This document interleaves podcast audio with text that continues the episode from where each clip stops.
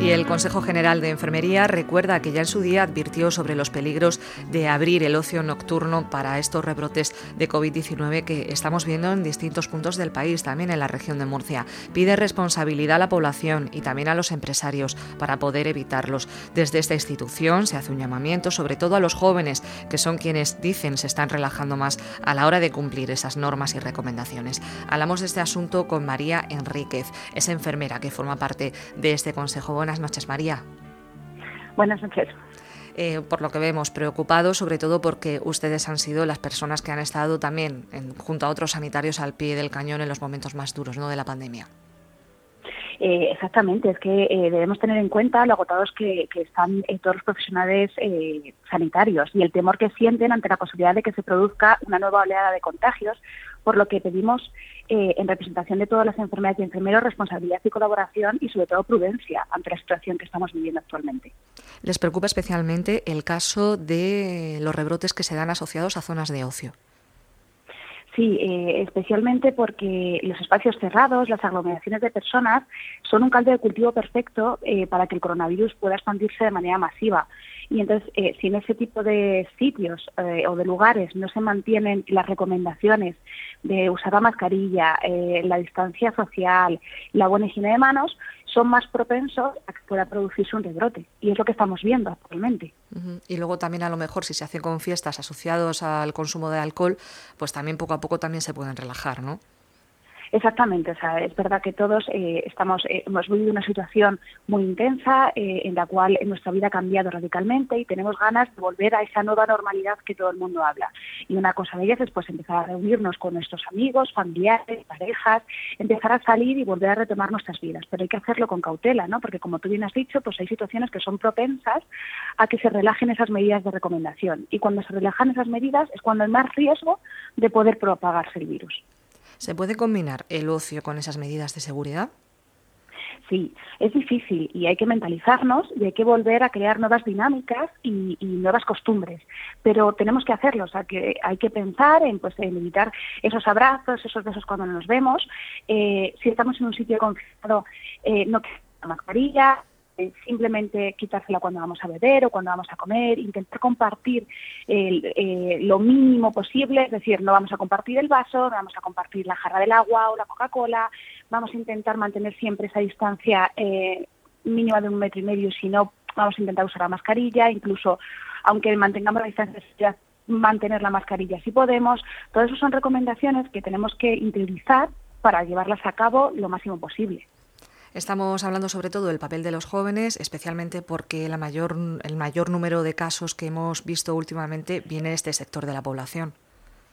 Sí, exactamente. Estamos viendo pues que, eh, por ejemplo, en las eh, fiestas eh, alternativas que se han creado con el fin de la DAU o pues con algunas algunos festejos de fútbol o cosas de este tipo, pues hemos encontrado que a partir de, esas, de esos encuentros ha habido más cantidad de rebrotes. Entonces hay que hacerle, hay que concienciarles de que eh, no solo es importante que ellos no se contagien, sino que ellos no sean un vehículo transmisor, que a lo mejor ellos eh, pasen la enfermedad de manera sintomática o con síntomas leves, pero que sean vehículo transmisor a otros familiares, como pueden ser abuelos, padres, hermanos o incluso amigos, y que en esa persona a la que puedan contagiar ese virus eh, sí que produzca una enfermedad más importante o alguna sintomatología más grave que incluso a veces puede eh, llevar a un desenlace fatal.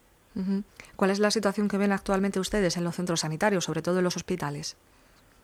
Pues bueno, se están eh, intentando redefinir circuitos, hacer un diagnóstico precoz de cualquier caso e intentar eh, enseguida eh, detectar cuáles han sido los posibles contactos con los que haya estado esa persona, pero para eso no solo tenemos que actuar los sanitarios, es lo que estamos diciendo, ¿no? Todos tenemos que coger prudencia y colaboración para eh, incluso en cuanto se detecte un caso, ¿no? pues eh, saber eh, determinar en qué sitios hemos estado, a quién hemos podido contagiar, dónde no hemos podido mantener las medidas y a lo mejor hay más riesgo, porque todo eso ayuda a que los profesionales sanitarios podamos detectar antes y cercar al virus.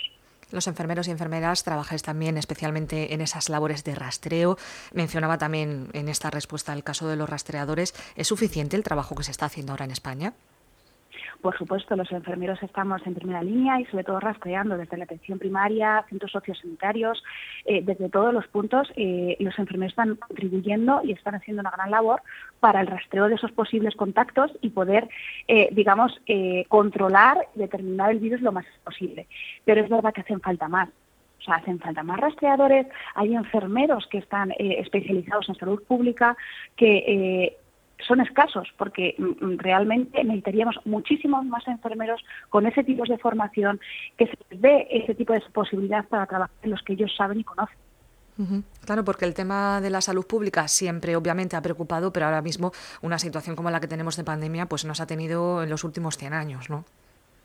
Eso es, por supuesto, es verdad que la salud pública siempre ha sido importante, siempre ha habido enfermedades que son epidémicas o pandémicas, eh, pero claro, ahora en especial por el impacto eh, brutal que ha tenido eh, este coronavirus, más aún. Entonces creemos que es verdad que los enfermeros han tenido formación en salud pública en su carrera en la universitaria, pero hay especialistas además formados en salud pública para poder determinar circuitos, actuaciones, intervenciones específicas eh, para este tipo de, patologías o de, procesos.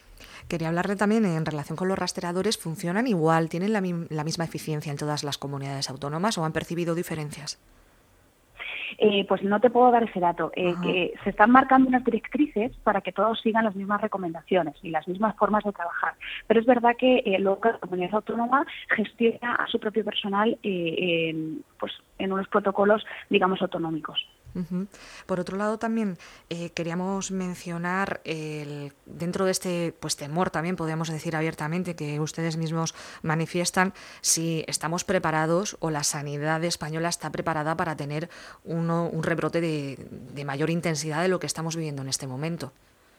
A ver, estamos intentando prepararnos día a día y estamos eh, poniendo el 200% de nuestras capacidades, tanto personales como materiales, para estarlo. Pero queda mucho trabajo todavía por hacer. Por eso tenemos que seguir teniendo mucha cautela. Eh, ten en cuenta que es un virus nuevo, estamos aprendiendo de él día a día y todas las investigaciones y las informaciones que se van incorporando las estamos intentando llevar a nuestro eh, trabajo diario. ¿no?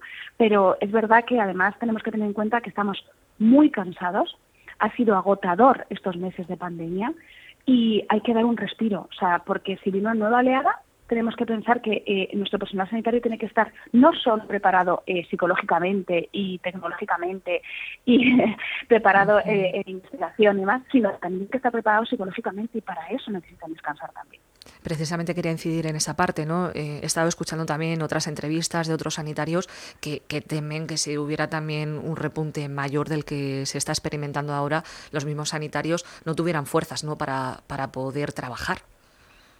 A ver, eh, eh, todas las profesiones sanitarias, la mayoría de, las personas que se dedican a ello es porque son vocacionales.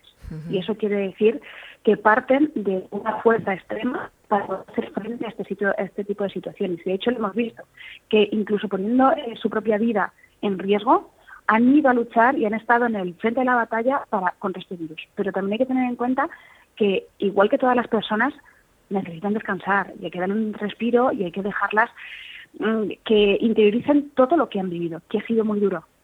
Y que hay que hacer frente a eso para que estén preparados. Entonces, yo eh, sé que si hay un nuevo rebrote, eh, todo el mundo intentará dar el 200%, pero cuanto más ayudemos la población a esos profesionales sanitarios, mejor lo van a poder hacer. Nos quedamos entonces, María, con esa petición, esa apelación a la responsabilidad de la población, de los empresarios en relación con los locales de ocio, pero también con nuestro día a día para evitar que tengamos esa situación. Hemos hablado con María Enríquez, es enfermera. Muchísimas gracias por atendernos. Gracias a ti.